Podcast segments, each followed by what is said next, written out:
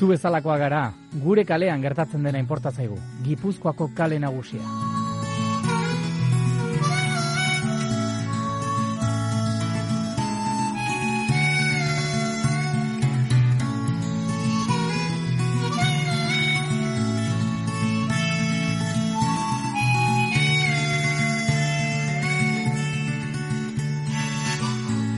que la vida iba en serio.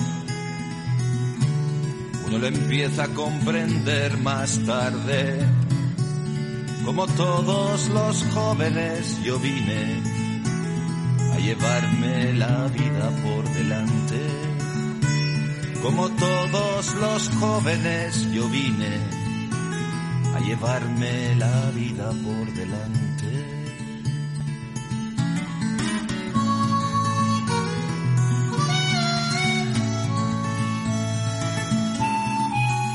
Berrogei urte ditu azpeitian ospatzen den Euskal Antzerki topaketa, egia da jara jauetan kostata ateratzen direla ekimen kulturalak aurrera, baina kultura segurua egiten duten taldeetan konfidantza izan behar dugu, eta haiek lagundu ere bai noski.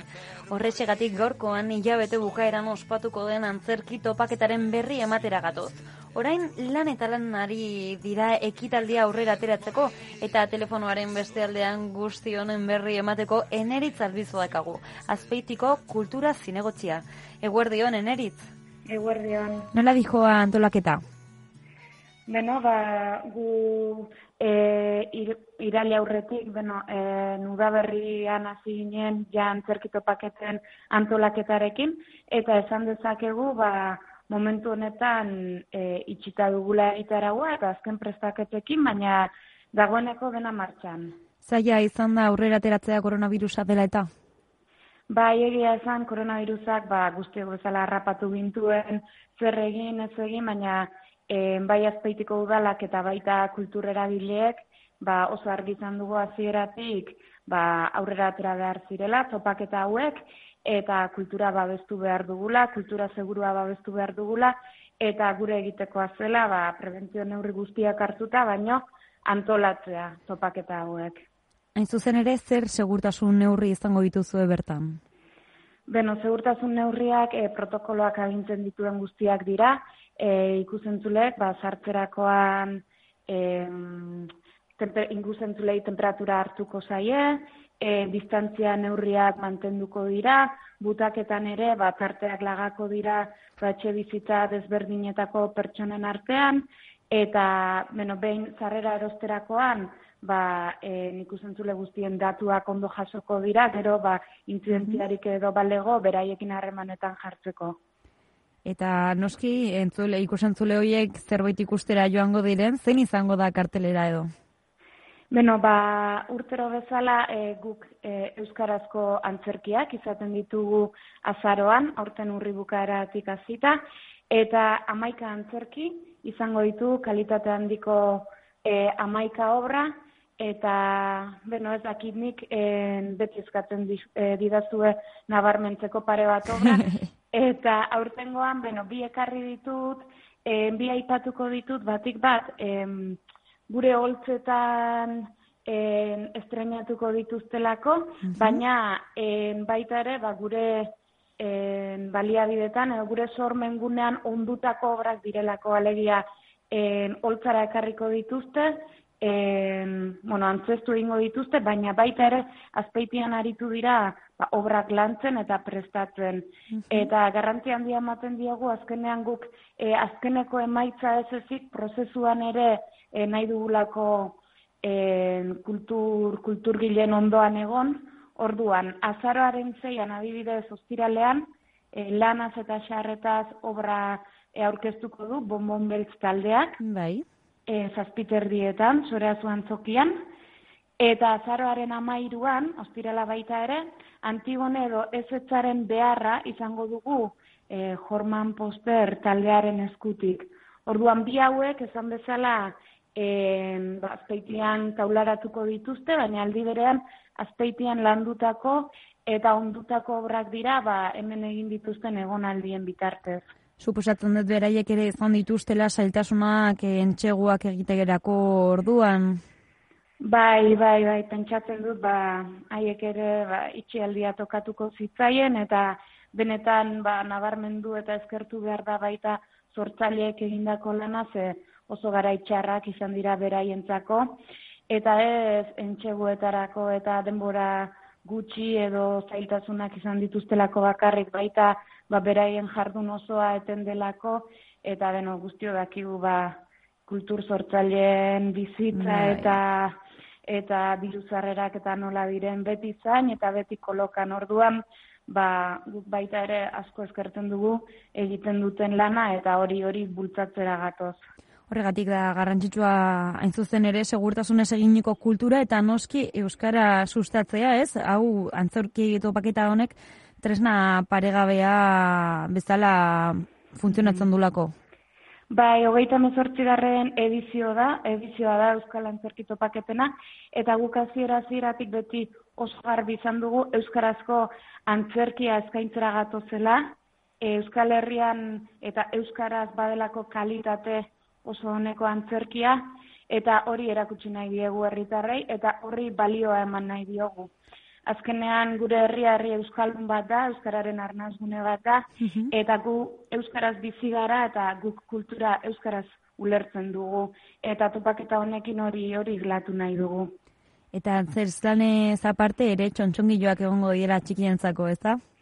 Bai, hori da, bueno, en txikientzako antzerkiak ere izango ditugu larun batetan eta horrez gain ba urtero jartzen dugu txontxongilo erakusketa bat, korrado mazakilera, eta aurten ere azaroaren batetik amabostera ba ikusgai egongo da aurrentzako. Aurrentzako eta helduentzako ere bai noski. Aurten gainera berrikuntzak izan dira eta ez bakarri koronavirusa dela eta azkenean ordutegi aldatu dituzue, zenbait aldaketa egin dituzue?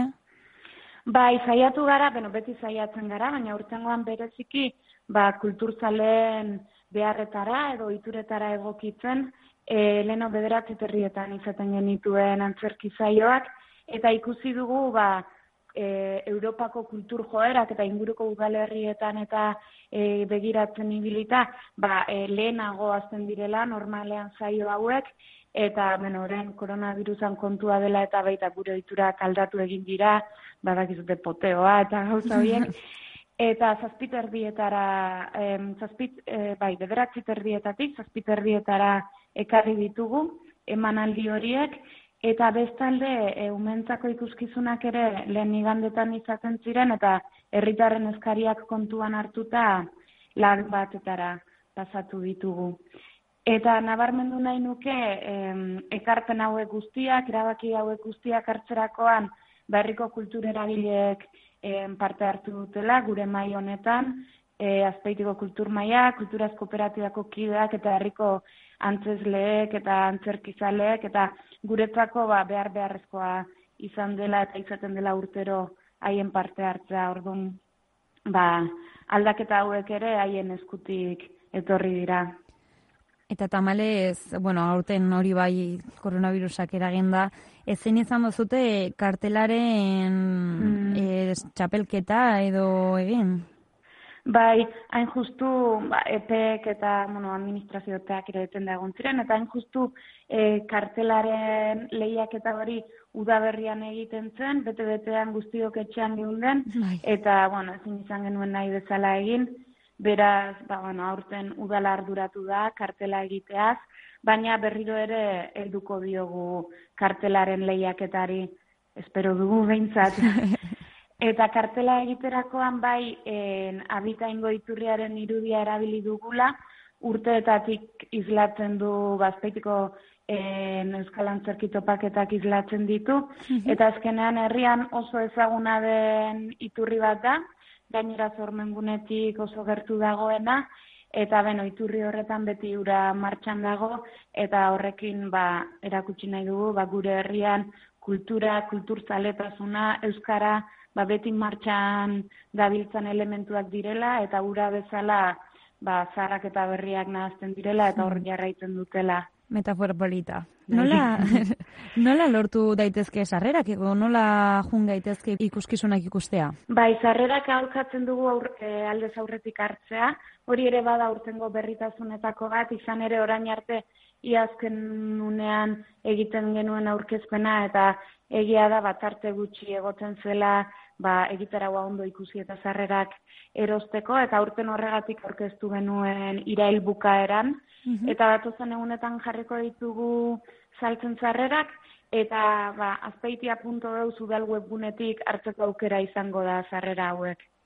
Ba, primeran, mil esker, eneri etzalbizu gurekin negotegatik azpeitiko kultur zinegotzia, mil esker. Eskerrik asko zuei. A llevarme la vida por delante. Onda Vasca, la radio que cuenta.